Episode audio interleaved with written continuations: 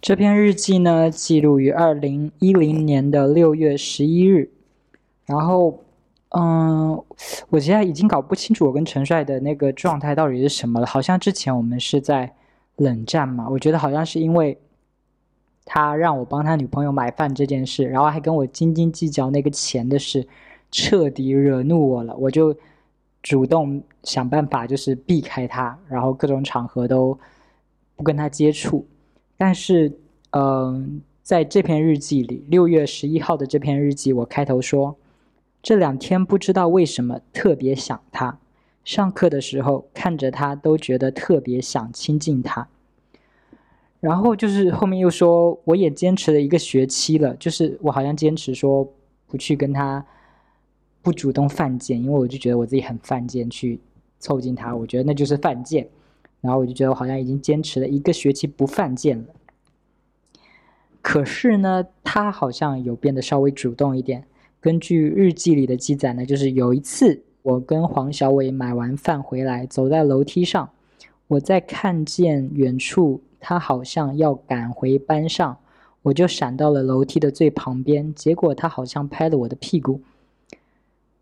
呃，嗯，就是。我们在爬楼梯嘛，然后我觉得他好像要赶着回班上，那我就想说，我走到最旁边把路给他让出来。但是他好像在经过我的时候拍了一下我的屁股。还有就是有一次李庆伟带香水来的那天，我走在他前面，但我装作不知道他在后面，结果他在我身后捏了捏我的肩膀，跟我讲香水什么的，就是，嗯。我好像不太去理他，但是他也有稍微主动的靠近我，我不知道这算不算给我台阶下，还是他主动想要跟我和好，这样就是就是一一不是一个很明确的问我说你怎么了，你怎么不理我这样，但是就是主动靠近你，好像没什么事情发生一样。我觉得是这是直男的那个下台阶的方式嘛，就就是他肯定不会直接跟你说你怎么了，就是跟你交谈说发生了什么事情，但是会。主动的，就是跟你黏你一下，动你一下，拍你一下，好像什么事都没有的样子。然后接下来一篇日记呢，是六月二十二日的。上次那样，但是好像没起到任何作用，谁都没有再主动。就是虽然我记录了他前面刚刚说的那些什么会主动拍一下我啊，搭一下我的肩膀这种事情，但是大部分时间好像我们在碰面的时候，我们还是没有特别的主动，就是。我内心是觉得他可能讨厌我，我不想主动去打扰他。他我不知道是怎么想的，他可能有的时候是真的烦我，有的时候他可能也是有一点好面子，然后不想主动跟我靠近。我不知道是怎么情况啊。但是呢，这一天星期一的时候，呃，六月二十二号这天是星期二，但是我说星期一的时候，他打电话过来只有几句话。可是今天就是我记日记的这天，星期二这天。他第一通电话打了四十五分钟二十九秒，第二通打了二十九分钟零二秒，不敢相信我们竟然聊了这么久。第一通他的手机没电了，我想说讲了这么久他应该没话讲了吧？可是他第二通又打过来，我还问他第几名，他还跟我聊了某个同学什么的。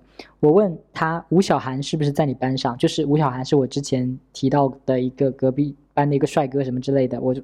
然后我们当时考试的时候是按排名考试的，我就问他说：“那个帅哥是不是跟他排在同一个教室里考试？”但是他不认识这个吴小涵，他就问我说：“那是谁？”又说：“你喜欢他呀？”我就说：“嗯，稍微有一点吧。”然后我们就稍微聊了一下这个吴小涵，我们聊了两通电话，一分四十五分钟，一通二十九分钟。我们在聊什么？可以聊那么久啊？因为我跟他不是特别有共同话题啊，他是直男，他去打篮球啊，他去运动啊，他去。干嘛干嘛的，我是没有跟他有共同话题的，但是我们居然聊了那么久。一般一般我们在聊天的时候，都是他打电话要抄我的作业，然后感觉第一通电话就是我们应该是作业什么都交代完了，就是要如果是抄作业的话，他肯定四十五分钟也抄完了，然后我们已经是在闲聊了。结果他后面又打第二通电话过来，又聊了半个小时。我觉得我其实就是有种受宠若惊的感觉，就是觉得啊，你还有话跟我聊吗？我还没有让你觉得厌烦吗？你还没有就是 对我感到不耐烦吗？这种感觉。然后我在这篇日记的结尾是这么说的：“我说，为什么面对面的时候感觉像陌生人，有打不有打不破的屏障，而讲电话时却又感觉我们之间什么都没发生？是演技太强，还是大家都不想揭穿？”其实我不太明白我最后一句话什么意思。诶，是演技太是演技太强，还是大家都不想揭穿？演技太强，我能明白，就是我们好像都演作没那么呃。在乎对方那种感觉，就是没那么想靠近对方那个感觉，就是演技太强的部分。但是都不想揭穿什么，都不想揭穿。我还想跟你做朋友这件事，我还想跟你更亲近这件事，我不太明白。就是我我现在还是不太明白。但是我觉得，哎呀，我就是我就觉得我们的相处模式真的非常的扭曲。我不知道为什么我们怎么会变成这样的相处方式？就到底是不是朋友？就是又有在保持距离，但是又好像想要靠近的那种感觉，我不知道。我觉得如果我可以回到那个时候哦，我觉得我应该更主动一点。比如说他会在路过我的时候拍一下我的屁股、捏一下我的肩膀这些事，我觉得我应该要更主动一点回应他，然后跟他闹成一片。我觉得我当时的问题就是我太计较了，就是计较说他喜欢他女朋友而不是喜欢我。过了这么多年，我当然可以认清说，OK，他是不可能喜欢我的，我不可能成为他的恋人，我们只能是普通朋友。但是我觉得我当时就是在气，说为什么我不可以是他的恋人这种事情吧。所以我们就是会一直出现那种扭曲的状态，就是他可能觉得我们做普通朋友很好，但是我就是不想只是做普通朋友，然后所以就是会有那种搭不上的感觉，就是合不在一起，你知道，齿轮合不在一起。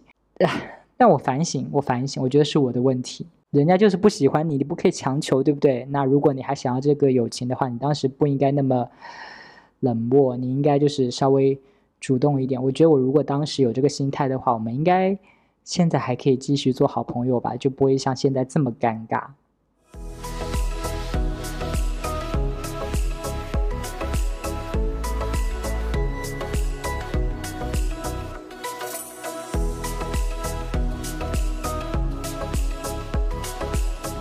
这篇日记呢，记录于二零一零年的六月二十九号，星期二。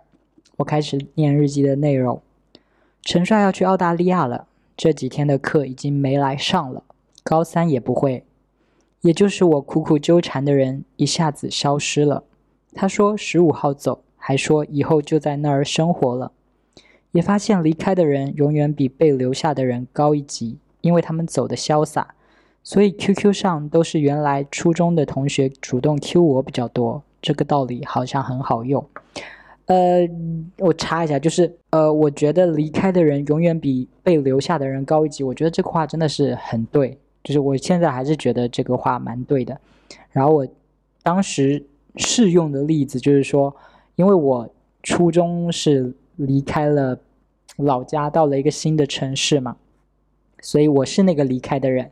老家的人主动给我发 QQ 比较多，然后我就觉得我好像是一个比较高一级的人，因为为什么呢？因为我总觉得，当你离开去一个新的地方，就是离开的那个人是拥抱新生活去了，他的生活要有变化了，是有一个 brand new 的生活在前面等着他，但是被留下的人还是在过一成不变的生活，所以总觉得离开的人好像会更高一级，对，就是。我一直会这样觉得，因为就是觉得离开的人，他的生活发生了变化，而我还是一成不变，在老样子的重复每一天，总是会觉得离开的人比自己要 better 之类的。好，我接着往下念哦。不过他要走了，我好像也没有很难过。他说他老婆为这事儿一直哭呢。他老婆，对，那个时候高中生，高中生。或或者中学生吧，哎呀，也不是啦，反正大家好像都很喜欢什么老公老婆的叫，他叫他女朋友老婆，他说他老婆为了这事儿一直哭呢。我接着念回我的日记哦，看来我真的没有很喜欢他吧？我我这么说是因为他老婆有一直在哭，但我完全没有哭，而且我刚刚说了，我好像也没有很难过，所以我就说，看来我真的没有很喜欢他吧。最近还一直幻想着我变成杨洋的样子，跟别的帅哥在他面前，或者露腿和胸膛勾引他，让他老婆羡慕。现在这个幻想永远都不会实现了。呃，那个幻想是什么？那个幻想就是可能我变得很帅，然后我我也不知道我这到底在勾引他还是勾引他老婆，因为我不可能勾引他，他不会看到男生的腿或者胸膛就觉得哇好喜欢，只有他老婆这个性取向为男的女人才会看到那个男生的肉体，觉得哎好像还不错这样，但是就是。那是我脑海里幻想的，就是有一种复仇的感觉吗？就是《回家的诱惑》那个林品如是林品如吗？对，反正不重要，就是就是你可能要杀回来，你就是原来他不爱你，然后现在你就是要很棒、很完美，谁都会爱你那种感觉杀回来。我就是幻想我有那种杀回来的一天，但是他一走了，我就完全没有啦，这个幻想就永远不会成真啦。我就算变成杨洋的样子。他也不在我面前，也没有那个场合让我去碾压他那种，对吧？所以这个幻想永远都不会实现了。其实之前我还有点恨他吧，像《绯闻女孩》里 Serena 和 Blair，当然他是 S 比我优秀点，S 和 B 除了做朋友就是敌人。不过好像也只有我把他当敌人，他比较大度。问号，因为大家不一定都看过嘛，我来说一下，这《绯闻女孩》是。两个女主角嘛，一个是 Serena，一个是 Blair，反正他们两个就是，呃，简单来说就是校园宫斗的感觉。因为我但我没看过《甄嬛传》，我觉得它可能就是类似说华妃跟甄嬛，或者华妃跟皇后这样子的那种感觉，有一点亦敌亦友之类的那种感觉。然后我觉得好像我跟陈帅可以代入这样子。嗯，不管怎样，现在那些恨都没有了。不过我很好奇，没有他的日子会是怎样？我会想他吗？还是过得更好？我有想他吗？我有过得更好吗？哇，这个回这个问题，我即便到现在我都回答不出来。我当时应该还是会想他吧？我觉得我好像一直到……对对对，我我这个对我有想他，我想起来了。我觉得我好像一直到大学毕业，然后，对我们现在还是高二哦。后面大学还有四年哦，加上高三一年，五年哦，是五年时间。我毕业之后就五年过了。我后面我还记得我去上班的有一天，我我看到他说他结婚了，我都觉得啊，我都觉得好像世界有一点崩塌的感觉。所以我其实还一直是蛮想他的，我好像没有那么快就把他给忘了。然后过得更好吗？我觉得应该有吧，因为。他如果在学校的话，我要天天想说啊，我要怎么跟他相处，我要怎么避开他，或者我要怎么讨好他，这些有的没的。但是当他不在之后，这些困扰肯定就没有了。那我可能就只是想他而已。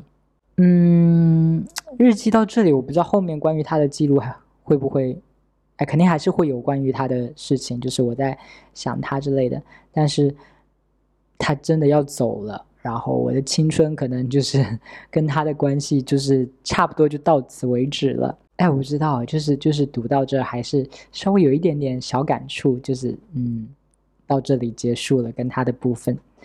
我后面的人生好像就也没有多好有趣吧。我觉得我后面的人生就没有像跟他这么激烈的情感的波动了。后面的人生感觉就是一些。鸡毛蒜皮的一些琐碎的小事，这样子，嗯，后面的人生就是还是要读一读吧，看看，不知道没了他之后，我的生活的重心会是什么。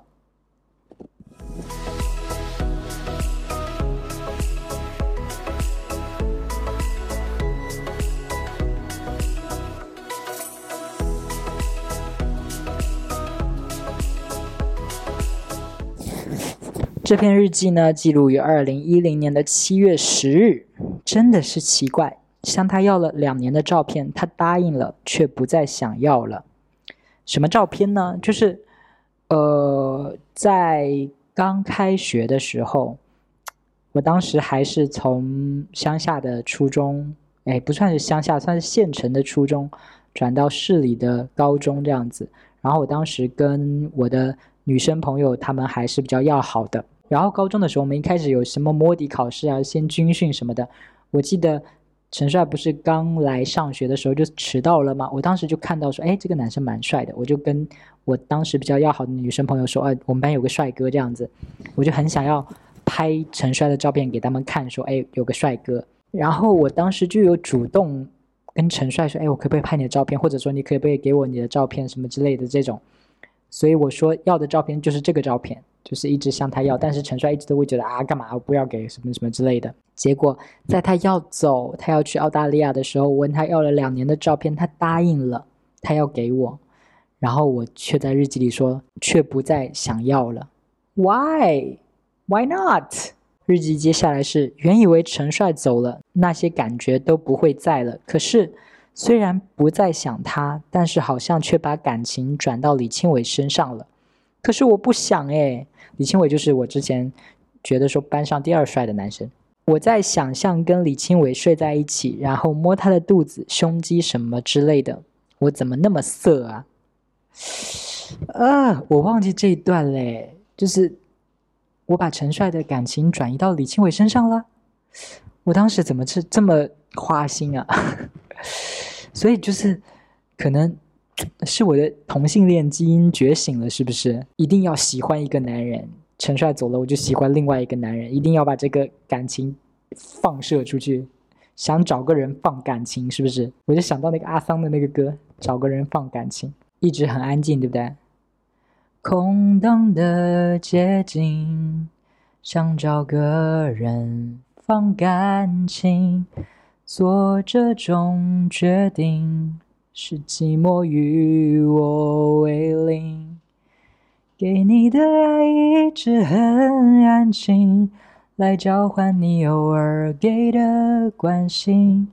明明是三个人的电影，我却始终不能有姓名。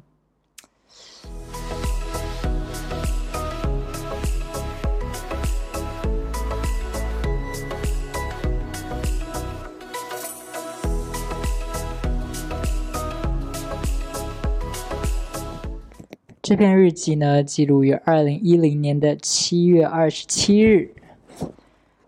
昨晚看了《暹罗之恋》，真的是感动死人了。其实主要的内容似乎也就是相爱的人不能在一起，可能是太唯美了，让人忍不住就心疼了。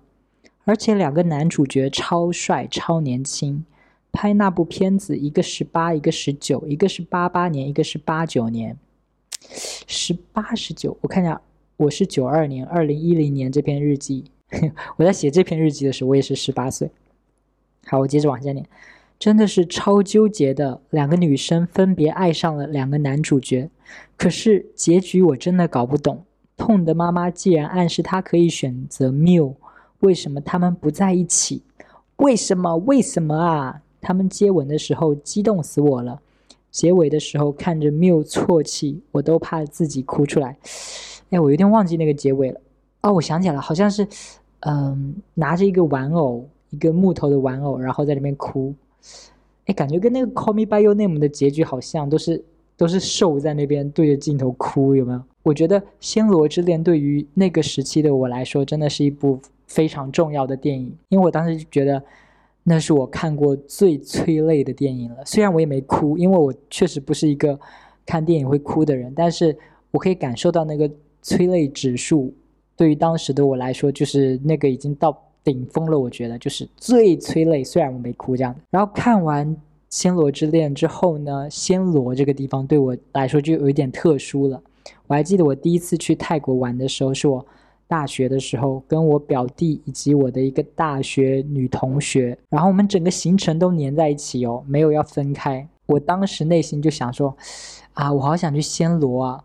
我可以去暹罗看那个《暹罗之恋》取景的那个场景之类的，但是我当时又没有跟我表弟或者那个女同学出柜，他们两个不知道我喜欢男生嘛，所以我就有点担心。他们问我说：“啊，为什么我们要去暹罗啊？”因为那个时候的所有行程都是我来规划的嘛。然后那个时候的暹罗其实也不是电影里面的暹罗了，就是电影里的暹罗好像是一个平房，一排好多平房组成的一个市集。但是后来暹罗我不知道是什么被火烧，然后重建什么什么之类的，就变成了大高楼、大商场什么的。所以我当时再去的时候，那个暹罗就已经变成了一个大商场了。我就觉得他们完全可以问我说：“哎，为什么要规划这里啊？为什么我们要来这个商场啊？这个商场有什么不一样的吗？”我内心真实的答案当然是说。没什么不一样的，但是这里是暹罗啊，是暹罗之恋取景的地方啊。我还记得我当时好像还发了条定位微博之类的，但是我不能这样跟他们说啊，跟他们说啊，这是暹罗之恋取景的地方，我怕他们会问说暹罗之恋是啥电影，讲同性恋的哦哦哦，为什么这个同性恋电影对你来说这么重要？这样子，所以我就。很怕，不过当时去了之后，我确实也是想多了，他们也都没没管那么多哦，去吧，那就去吧，去就去了。嗯，反正我当时就是很喜欢这部电影，就一直给人推荐。日记的后半部分呢，就是他给我发短信是什么状况呢？就是，呃，他要离开中国了，他要去澳大利亚了嘛，然后他在登机之前给我发的短信。然后那个时候我在做什么呢？我在从上海往杭州的大巴车上，好像是这么回事。因为那个暑假我表弟就很想去上海玩，但是他自己去玩的话，他就申请不到经费，因为我大舅舅就是说，呃，你自己去玩，不给你这个钱。然后我大舅舅可能就要求说，必须带上我跟我外婆外公，所以就变成我们四个人，我我表弟我外婆外公四个人一起去上海玩。然后我现在想起来去上海玩，还有一件特别让我生气的事情。就是我们当时好像是去一个批发市场之类的，我外公呢当时就看上了一件衣服，那种我觉得好像是唐装，对不对？就是那种圆圆的扣子，绳子包起来的扣子，然后有领子，然后还有纹龙在这个衣服上面的那种。那种衣服，那算唐装唐装吧。因为我那个时候其实已经很爱逛街了，然后我经常会在福州逛街什么的，我就有在福州的批发市场里看过一模一样的衣服，就是我外公看中的这件衣服就是一模一样。然后当时的在福州的价格也没有很贵嘛，但是我想说在上海它应该会卖很贵，对不对？就是我觉得我外公如果就是不买的话，完全可以回福州去买。呃，所以我就在想说，千万不能被那个店家给赚到了。于是店长在开价的时候，我就有主动上前去砍价。我就怕说那个我外公外婆买贵了这样子，结果我去砍价的时候，那个店家就骂我哎，但我忘了他具体骂了我什么，大概是说什么你闭嘴，你别废话，你不懂什么之类的，反正就很凶，我就很不爽。但我不爽的不仅仅是那对那个店长，我不爽的是我外公外婆，我就觉得他们都这样骂我了，那个店里的人都这样骂我了，你们怎么还在他这里买东西？我就希望他们就是哎，你怎么讲？我们换一家店去，因为别家店可能也有同样的衣服啊。我希望我外公外婆就是可以维护我说，你不可以这样对我的外孙，然后我们不买了，我们走。但是我就是幻想的情节没有发生，我外公外婆就是也没在管他骂我这件事，就继续跟那个店长，哎，这个试一下可不可以？然后就是多少钱多少钱，还很和气的那种，我就很不爽，我就觉得他们都没有维护我。我都被骂了，你还要继续跟他买衣服啊！我现在又想起一件，就是我们当时好像在同一个市场吧，就是那里我们逛了可能不止一家店，然后还去别家店，好像我还记得一个女老板头发卷卷的。后来我们逛逛完之后呢，我们从那边出来，我表弟就跟我说，那个女老板骂我们是土包子，就是可能我们一一伙四个人去了那个女老板店里看了衣服，但没有买之类的，或者嫌贵之类的。那个女老板就说我们是土包子，我觉得我们那次去逛那个街，就完全是一整个就是乡下人去大城市上海找骂的一个过程，有没有？啊，回归到日记哦，就是我们当时在上海待了几天，然后接下来的行程，我记得好像就是我表弟定了一个我们要去一个野生动物园，但我忘记那个野生动物园是在上海的郊区还是在杭州。总之呢，我们就是要坐一个大巴过去，就是一个很。长的路程，蛮长的一个路程，在那个大巴车上，我就是在那个大巴车上收到了陈帅给我发的短信。他说：“康，我走喽，去机场。嗯，一直想和你说谢谢，一直都对我很好，谢谢。”他就给我发了这么一段话，我就觉得啊，我记得我当时那个感情，就是看着那个短信，我的心情就很复杂，就是感觉很欣慰吧，就觉得。我没想到他会给我发这个短信，我就觉得我们可能就是再也不联络了，就冷战到底这样子。没想到他还会给我发这条短信，然后我可能就想了很久，我就给他回了这么一段话，我就说：“你这样说真是太让人感动了，希望你在那边会非常非常顺利。看在那句话的份上呢，就勉强收起嫉妒，顺便祝福一下你和你女朋友吧，两个都顺利。”他就回我：“嗯，快要登机了。”然后有一个颜文字，就是一个两个两个笑笑着眼睛的那种颜文字的感觉。嗯，我觉得我的回应还是挺体面的，就是你这样说太让我感动了。希望你在那边会非常非常顺利，然后又有点俏皮，有没有？就是勉强收起嫉妒，顺便祝福一下你和你女朋友，就是你们两个都顺利。我就觉得这个回复就是体面当中又带着一点俏皮，俏皮当中又有点大度。这条短信就是让我觉得很欣慰。我还记得当时删在手机里，我还把这条短信特别保存下来了。因为以前的手机容量可能没有那么大，就是你想要保存短信，还需要就是特地选中那个短信保存这样子。我当时就觉得这个短信是一个很重要的短信，我还保存在那个手机里。但我现在那条手机我都不知道丢到哪里去了。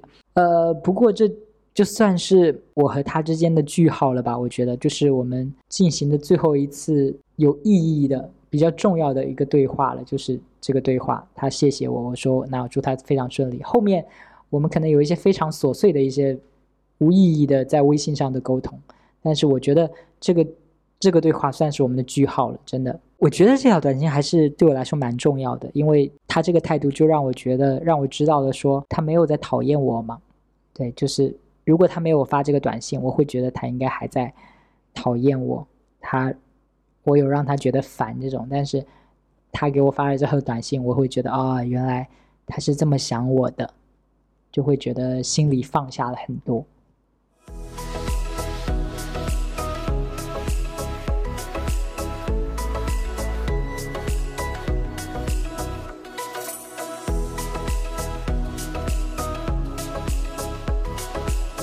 这篇日记呢，记录于二零一零年的八月三十一日。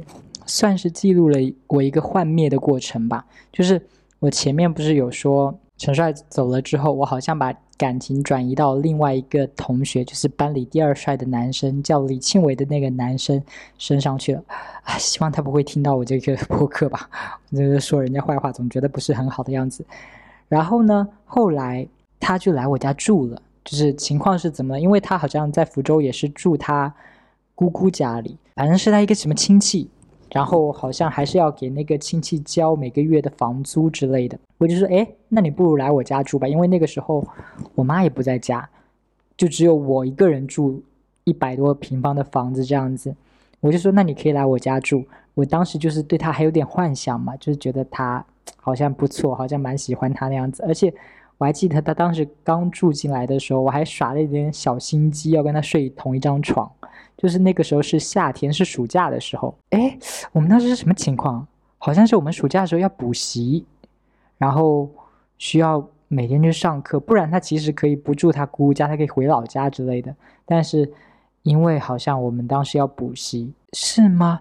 我又不太确定，就觉得好像是因为要补习，所以他就住在我家这样子。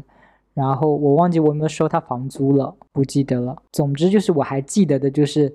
一开始我就想要跟他睡同一张床嘛，我就跟他说，嗯，因为我们要省空调费，所以我们就在同一个客房里睡，睡同一间房，同一张床这样子。结果呢，在八月三十一号的这个日记里，我是怎么吐槽他的呢？我开始念日记的内容喽。上次要他来，他还真来了。第一天晚上就看到他似乎有点肉的身材了，还有我最反感的毛毛。而且近看，还有他脸上的痘痘像火山，是凸起来的那种，瞬间失去了幻想。他还说他跟他女朋友舌吻过了。我看了看他的痘痘，心想他怎么吻得下去呀？这个他是女字旁的他，就是说他女朋友看着他的痘痘怎么吻得下去？How could that happen？然后接下来日记说，是因为真的他不够完美，所以会失去幻想，还是说如果？我身旁的人是陈帅，我也会反感。